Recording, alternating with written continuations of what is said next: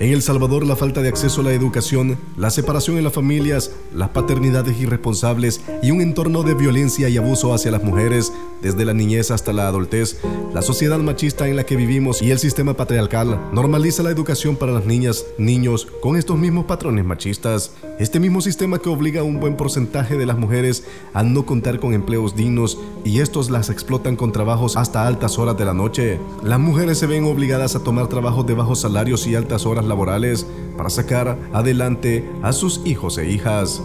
En el capítulo de hoy te presentamos el desenlace de Melissa y Evelyn entre la escuela y el hogar.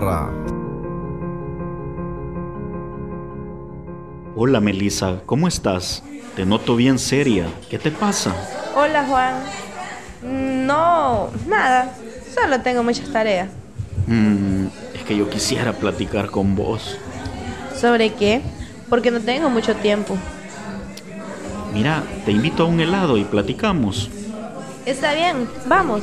Juan, quien deseaba desde hace mucho tiempo pedirle a Melissa que fuera su novia, pero no encontraba el momento adecuado para poder declarársele. Buenas. Buenas tardes, caballero. Pasen adelante, ¿qué les vamos a servir? ¿Me regala dos helados? Está bien, ¿los quieren dobles o sencillos? ¿Y de qué sabor los van a querer? El mío doble. ¿Y tú? Sencillo, está bien. Mientras degustaban del helado que habían elegido, Juan buscó el momento preciso para pedirle que fuera su novia.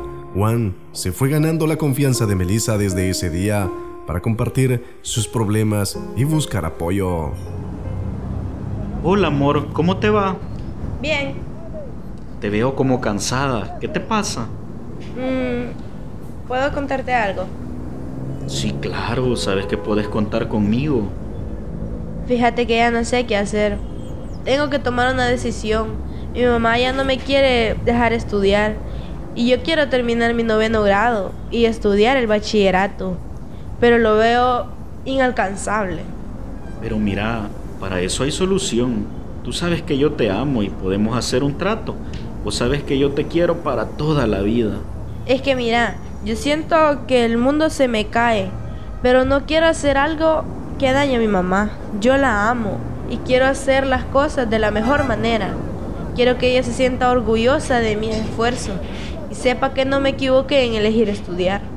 Pues mira, yo creo que al final tu mamá tiene razón. Vos no deberías de estar estudiando. ¿Por qué mejor no te venís a vivir a mi casa y te olvidas de los problemas con tu mamá y de la escuela?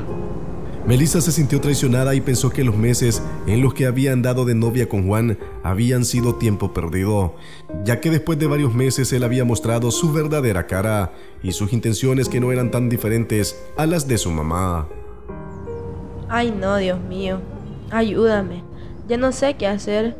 Qué bueno que me di cuenta a tiempo. Este Juan lo que quiere es encerrarme y volverme su esclava. ¿Pero qué pasó? ¿Por qué te quedaste callada y pensativa? Este, no sé la verdad. Es que creo que no puedo seguir siendo tu novia, ni mucho menos pensar que pueda compartir mi vida contigo. No puedo seguir así. Solo te pido que no me vuelvas a buscar. Pero mi amor, yo solo estaba dándote una opción en la que tú no tengas que preocuparte por trabajar. Yo te daría todo. No, no puedo. Adiós. Ok, está bien. Si así lo quieres, así será. Creo que tienen razón tus compañeras. Pensá lo que quieras. Pero solo porque no quise acostarme con vos, no quiere decir que no tenga valor. Tú eres un degenerado, que solo eso quería. Melissa había tomado una decisión que nada ni nadie iban a impedir que dejara sus sueños y aspiraciones hasta lograrlo. La clase de ciencias había dado una luz de esperanza a Melissa, había aprendido sobre la responsabilidad de la salud sexual y reproductiva y sobre todo había tomado la decisión correcta al cortar toda relación con Juan. Hola mamá, buenas noches. Qué cansada la veo, pero quiero darle una buena noticia para que se levante el ánimo. Vos ya vas con tus babosadas. No me vayas a decir que saliste con un domingo 7, porque ahora mismo te vas de la casa. No, mami, usted. No, lo que le quiero decir es que la otra semana es mi graduación de noveno grado. Y yo quiero que usted me acompañe para que vea que mis esfuerzos no fueron en vano. Además, he pasado con las mejores notas y por eso he logrado obtener una beca para poder sacar el bachillerato en el mejor colegio de la ciudad. Evelyn en ese momento sintió que su corazón explotaba de alegría por los logros alcanzados por Melissa, a pesar de que nunca pasó por su cabeza apoyarla. Sin embargo, la insistencia de Melissa, la buena orientación de su maestra de ciencias y la gana de superarse lograron hacer que Evelyn y Melissa se reencontraran y desde ese día la madre decidió apoyar a su hija. Hija, por Dios, ¿cuánto tiempo he perdido pensando que no podrías lograr tus objetivos en vez de apoyarte? No llore, mamá. Las cosas pasan por algo. Además, a partir de ahora, ya no tendrá que preocuparse por pagar mis estudios. Hija, perdóname. Yo estaba muy equivocada, pero quiero que sepas que a partir de hoy cuentas con todo mi apoyo y juntas saldremos adelante.